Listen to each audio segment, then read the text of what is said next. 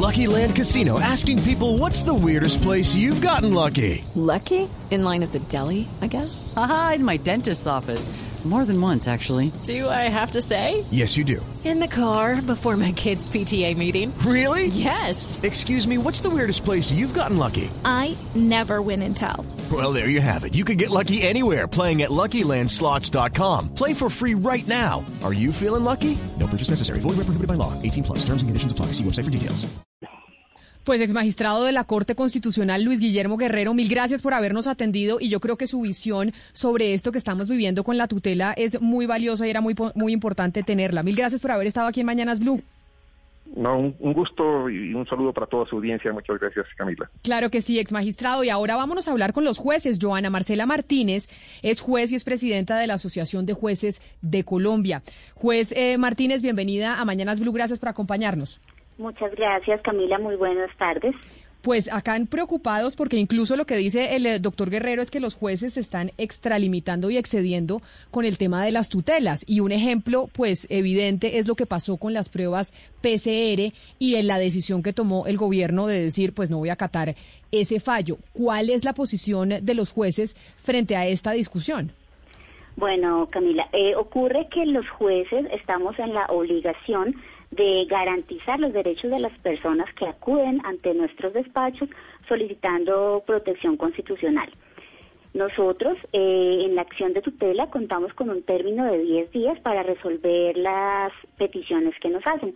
Nosotros en ese término le pedimos a las entidades accionadas o a los accionados cuando son particulares que ellos se pronuncien respecto de las pretensiones del accionante. Entonces, Después de atender y de revisar las pruebas que nos presentan, nosotros tomamos una decisión que consideramos es la que corresponde en el caso en particular para amparar los derechos que nos cuya protección nos solicitan. Entonces, ha ocurrido, como en este caso, que hay unas decisiones judiciales que tienen unos efectos más allá de, solamente eh, el caso interpartes como ocurrió con el caso de la tutela también de las canitas. Se ha visto que no han estado muchas partes de acuerdo, pero precisamente, por lo menos en este caso, que la profiere la decisión. Pero, juez, pero juez Martínez, yo le digo una cosa, yo leí el fallo de tutela en este caso de las PCR y si hay argumentos científicos que se esbozan, y entonces uno se pregunta por más de las pruebas que se presenten de parte y parte, pues ahí eh, cuando uno lee el fallo de tutela, si hay argumentos de científicos que uno dice, bueno, pero ¿y el juez por qué o de dónde el juez va a sacar estos argumentos para fallar de esa manera? Pues los argumentos, nosotros al revisar, al revisar las pruebas que nos presentan ambas partes, tanto el accionante como el accionado, el juez eh, en su análisis realiza una valoración probatoria y toma la decisión que considera adecuada. En este caso, la, la decisión que consideró adecuada para amparar los, los derechos fundamentales de quienes acudieron a la tutela y de todos los habitantes del país fue el ordenar estas pruebas PCR. Si las partes, por lo menos en este caso, si la accionada, si el ministerio considera que esta no es la decisión eh, que realmente sirva para tratar el asunto que, que está eh, ocurriendo, pues lo que debe hacer o lo que corresponde es que inicie o presente los recursos. En este caso le cabe la impugnación a la tutela para que en segunda instancia sea un juez colegiado el que decida de pronto con un poco más de tiempo. Ya no tendrá solamente 10 días, sino 20 para decidir. Eh, pero doctora Martínez, eh, entre las eh, múltiples oportunidades en que se ha propuesto o se ha barajado la reforma a la tutela, pues una de las sugerencias o de, las propuestas ha sido, un, pues por un lado, los jueces especializados, no solamente especialidad en, en, temas jurídicos, sino en, en, otro tipo de temas. Y por otra parte, también se ha hablado de que tengan asesoría técnica, es decir, que su especialidad sea porque tienen un comité técnico. ¿Cuál es su posición frente a esa posible, a esa posible reforma en ese punto específico y si usted considera que esto desnaturalizaría la, tutela. Pues nosotros en varias oportunidades hemos hablado que esa es una posible solución. Al juez eh, constitucional, como somos todos, nos toca decidir en un tiempo muy corto y de una extremada, con una extremada rapidez muchos asuntos que muchas veces no manejamos y muchas veces también sin las pruebas suficientes para tomar esas decisiones. Entonces nos toca acudir y nos toca ser garantistas de los derechos. Entonces, porque precisamente cabe la medida provisional en la acción de tutela. Entonces, viene a determinarse por el criterio del juez. Entonces, si uno revisa una situación y considera que efectivamente se están vulnerando derechos, puede tomar una decisión de, dar la medida provisional, concederla, porque considera que el, existe un buen derecho de quien lo está pidiendo y en consecuencia muy probablemente va a salir un fallo favorable.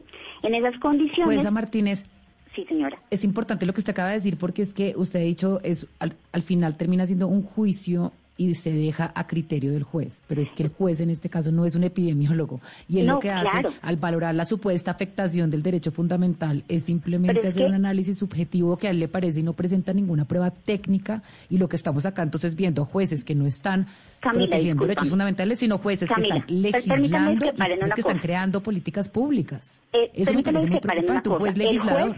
Permíteme discrepar en una cosa en lo que estás diciendo. El juez toma la decisión conforme a lo que a las pruebas que le llevan las partes. Inclusive en la tutela, que el término sea muy corto no significa que no haya pruebas.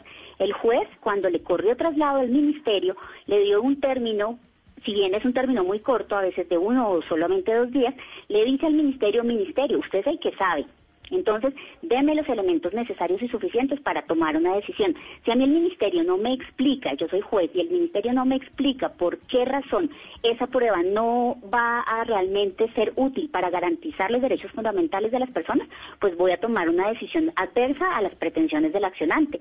No todas las tutelas Entonces, se conceden. usted está diciendo que el, que el ministerio, en este caso específico, en la tutela, no presentó los argumentos que le ha presentado al país una y otra vez y otra vez por medio de miles de entrevistas. No, científicos de la OPS. No puedo hablar del caso específico porque no lo conozco, yo no fui la juez que decidió ese asunto, pero lo que estoy diciendo es que los jueces tomamos las decisiones con soporte o con fundamento en las pruebas que nos llegan. O sea, nosotros no nos inventamos precisamente porque no somos epidemiólogos, porque no somos expertos en determinados temas, entonces nosotros estudiamos los temas, los analizamos conforme a las pruebas que nos presentan. Entonces, si una parte demandante nos aporta eh, criterios, para establecer por qué, por lo menos en este caso, deberían hacerse las pruebas para amparar el derecho a la salud de los colombianos, entonces, en base a eso, si no hay si no es refutada pues dentro del término que se concede en la tutela, con argumentos serios y con por lo menos una un dictamen donde establezca o donde pidió un biólogo de su concepto en la forma que lo está diciendo el ministerio, pues probablemente la decisión sea como ocurrió en este caso. Pero pues, por eso pues, también digo, si no están de acuerdo, si no está de acuerdo el ministerio, si no está de acuerdo el accionado, lo que debe hacer es impugnar la decisión.